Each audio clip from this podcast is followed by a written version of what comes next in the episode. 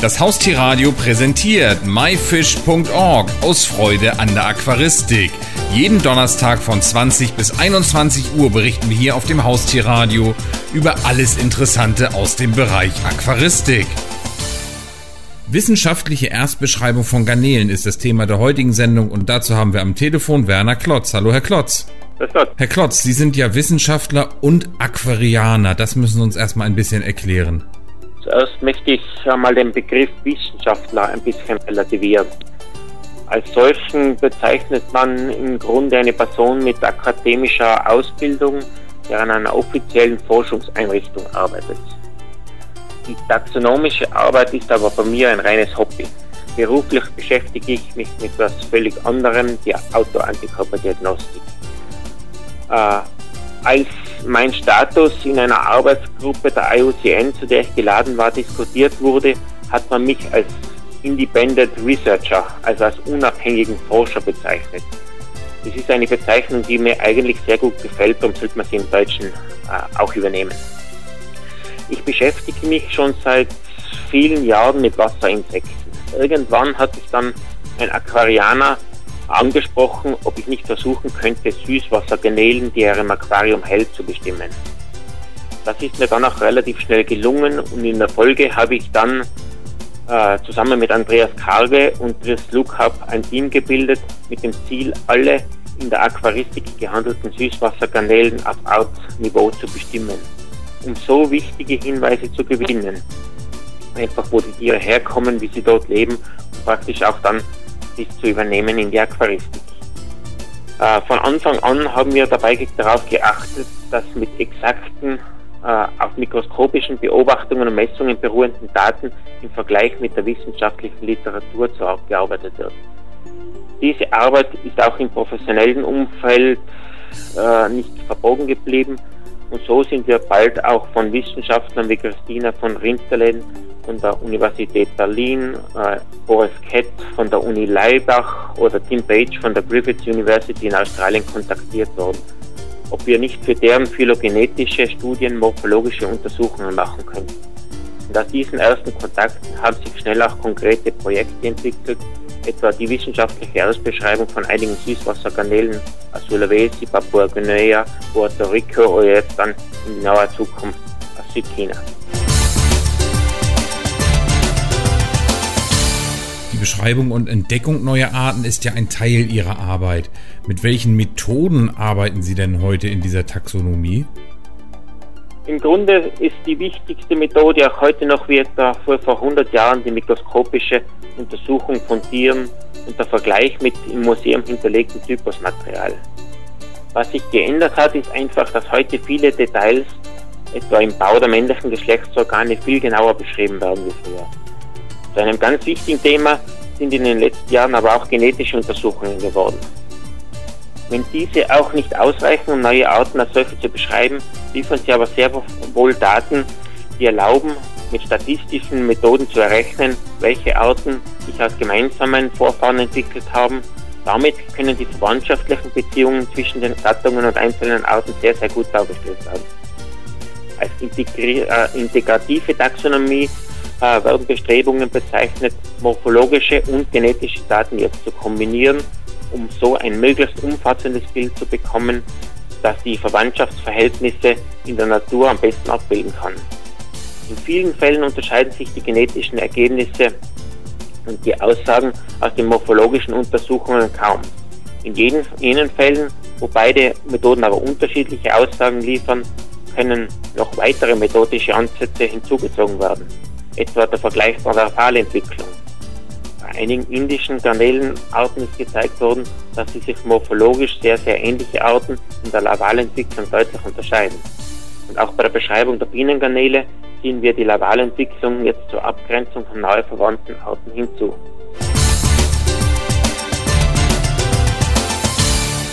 Sie sagten etwas von der Körperfärbung für die Zuordnung, Artenbedeutung von Verpaarungsversuchen im Aquarium für das Erkennen von Artgrenzen und so weiter.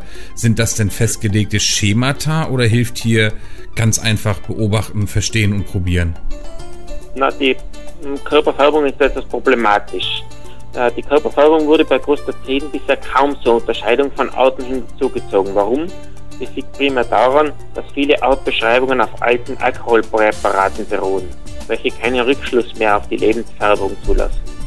Bei manchen Arten aber, wie etwa den Tieren aus den Zentralseen von Sulawesi, kommt der Lebensfärbung an große Bedeutung in der Taxonomie zu. Morphologisch und oft auch genetisch sehr, sehr ähnliche Arten zeigen hier charakteristische zwischen den Arten klar unterscheidbare Farbmuster. Ganz ähnlich wie wir das von den Buntbarschen aus den afrikanischen Grabenseen schon kennen. Körperfärbung scheint hier ein Merkmal zu sein, mit denen die Tiere Artgenossen erkennen und so Artgrenzen ausgebildet und aufrechterhalten werden. Bei anderen, oft farblich variablen Arten, etwa bei den bekannten Tieren der Gattung Neocaridina, scheinen die Körperfarben keine taxonomische Bedeutung zu haben. Äh, besonders kritisch sehe ich die Ansätze, Artgrenzen durch Verpaarungsversuche im Aquarium auszutesten. Der Hintergrund hinter diesen Denkansätzen liegt in der Definition einer biologischen Art, nach der sich zwischen den verschiedenen Arten Fortpflanzungsbarrieren ausgebildet haben, die fertile Nachkommen solcher Hybridisierungen verhindern. Diese Problematik versucht man häufig in ein einfaches Geht- oder Geht-nicht-Schema zu pressen. Die Natur kennt aber keine wirklichen Schwarz-Weiß, sondern die kennt noch viele Schwarzfarbtöne dazwischen. Nur kleine oder geringe Nachteile in der Fitness solcher Hybriden gegenüber inartlichen Nachkommen reichen aber aus, dass solche Tiere nicht das fortpflanzungsfähige Alter erreichen oder in den evolutionären Prozessen einfach unterliegen. Ein kleines Zahlenbeispiel mag das vielleicht verdeutlichen. Eine weibliche Amano-Garnele bringt im Laufe ihres Lebens ca. 100 bis 500.000 Larven zur Welt. Von diesen vielen Larven werden aber nur statistisch gesehen nur zwei Exemplare wieder selbst die Geschlechtsreife erlangen. 999,99 Promille der Jungtiere sterben vorher oder werden gefressen. Wenn nun die Nachkommen einer Hybridisierung nur eine bis 5 bis 10 Prozent geringere Überlebenswahrscheinlichkeit aufweisen, haben sie kaum eine Chance, bei den Überlebenden dabei zu sein. Beim Verpaarungsversuch im Aquarium sind die Voraussetzungen aber ganz andere. Da sind die Jungtiere keinem Feinddruck ausgesetzt, werden optimal mit Futter versorgt und die Tiere mit abweichender oder auffälligen Körperfarben werden nicht selten sogar separiert und mit besonderen Augenmerk bedacht. So kommen im Aquarium eine viel größere Anzahl an Jungtieren hoch. Kleinere Nachteile in der Fitness oder auffallende Körperfarben, die in der Natur schnell die Aufmerksamkeit von Fressfeinden auf sich ziehen würden, wirken sich hier im Aquarium nicht in gleicher Weise gravierend aus.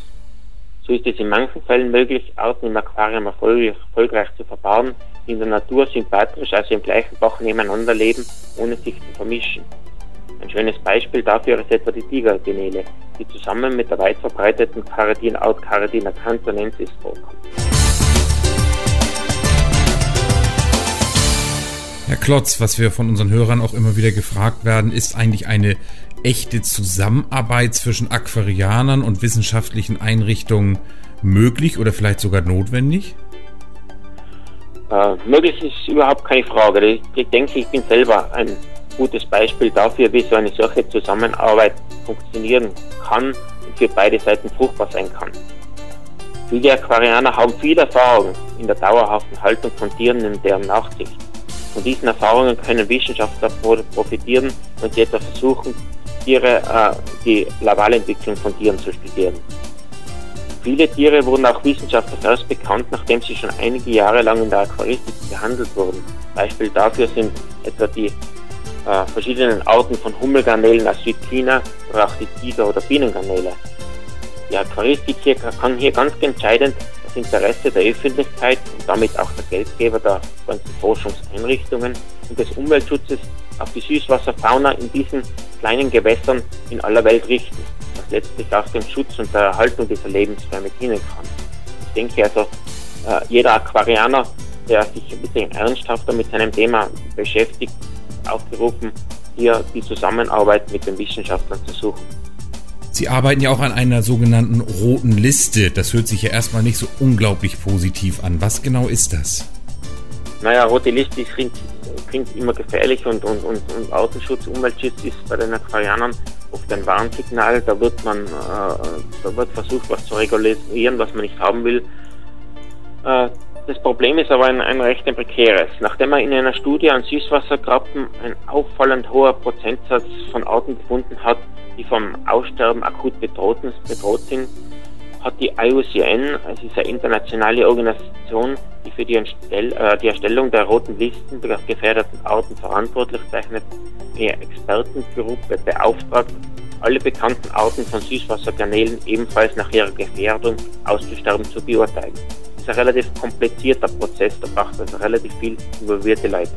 Vom Vorsitzenden dieser Expertengruppe, das war Professor Sammy de Grey vom Naturhistorischen Museum in Oxford, wurde ich dann eingeladen, an der Beurteilung der chinesischen Garnelenarten und an jenen, die in der Aquaristik gehandelt werden, mitzuarbeiten.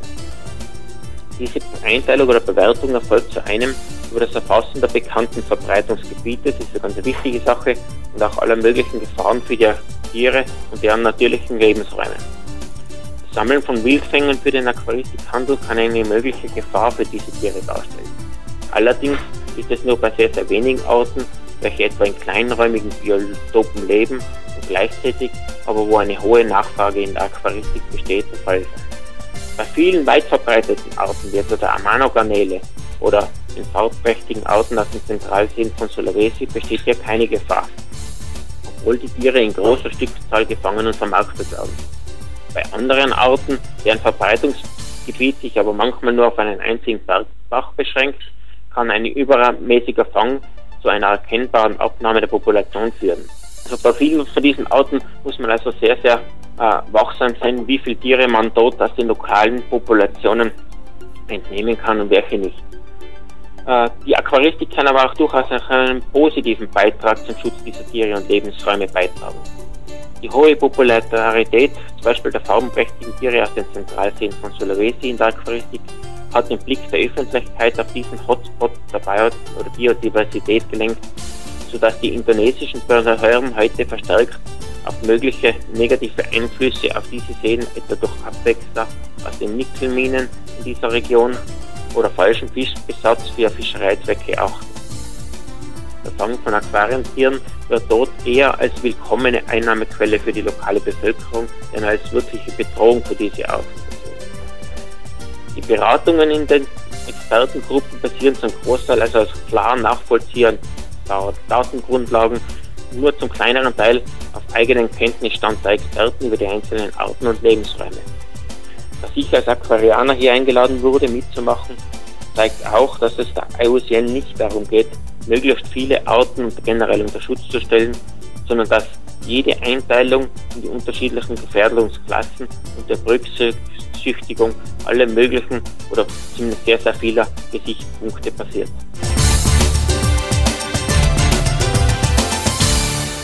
Was für Menschen arbeiten Sie denn an dieser roten Liste zusammen? Ist das also wirklich ein wirklich ernsthaftes Projekt? Das ist was sehr Ernsthaftes. Das ist also äh, basiert, äh, ist das ganze Projekt auf einem Workshop in, an der Universität von Singapur. Da wurden zwölf Experten, äh, führende Experten aus der Süßwasserkanälen-Taxonomie äh, aus aller Welt zusammengefasst, um, um diese Liste zu diskutieren. Da waren also Leute vom Naturhistorischen Museum in Oxford dabei, da waren Leute von der Universität Singapur dabei, von der Fischerei-Uni in Taiwan, da waren Leute von Australien, führende Wissenschaftler wie Dean Page oder, oder Shena Zhang. Äh, da waren Leute, waren Leute dabei aus Indonesien und ähnliches. Dann ist er wirklich praktisch aus den großen Regionen, wo Süßwasserkanälen oder wo relativ viele Süßwasserkanälen in diesen Ländern leben, wurde jeweils ein versucht, ein Experte hinzuzusehen. Das war recht eine hochkarätige Sache. In dieser IUCN gibt es aber auch andere Zusammenarbeiten, etwa äh, mit der Universität in Oxford, äh, momentan eine geplante Zusammenarbeit mit der Universität in Taiwan. In Australien haben wir Sachen gemacht oder mit Berlin, äh, wo einfach äh, es interessant ist für diese Leute, sind oft äh, Wissenschaftler, die primär genetische Untersuchungen machen und dann äh, irgendwelche anderen Teile brauchen für morphologische Untersuchungen. Und da können wir natürlich mit unserem Kenntnisstand auch hervorgerufen durch die vielen Reisen, die wir gemacht haben. Wir kennen inzwischen sehr, sehr viele Biotope dieser, dieser unterschiedlichen Arten, vor allem kleine Biotope in, in Bergbachgebieten, die bisher von der Wissenschaft wenig untersucht sind. Wir kennen die Lebensweisen im Aquarium, wir wissen also, äh, welche Tiere äh, miteinander verbaut werden können, welche nicht. Damit äh, sind wir inzwischen für die, für die wissenschaftliche Gemeinde zu relativ ernsthaften Partnern auch geworden.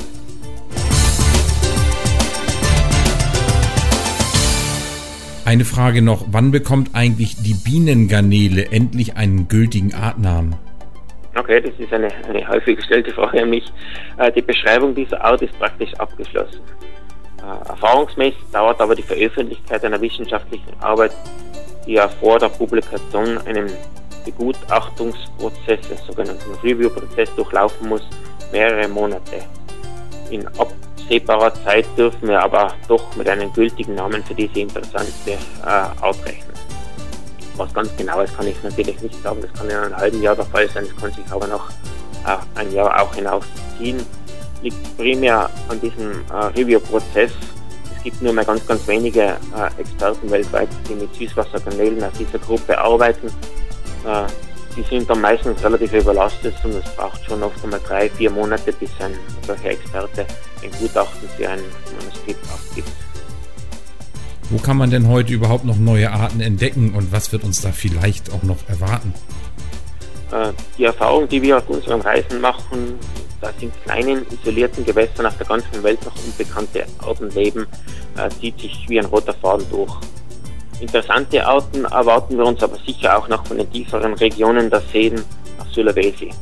Erste Fangversuche durch Thomas von Rintelen und hat haben schon nach wenigen Minuten schön gefärbte, noch unbekannte Tiere äh, ans Tageslicht gebracht. Allerdings wissen wir noch überhaupt nichts über die Lebensweise dieser tiefen Bewohner. Damit ist auch noch völlig unklar, ob solche Arten jemals für die Aquarienhaltung in Fragen kommen.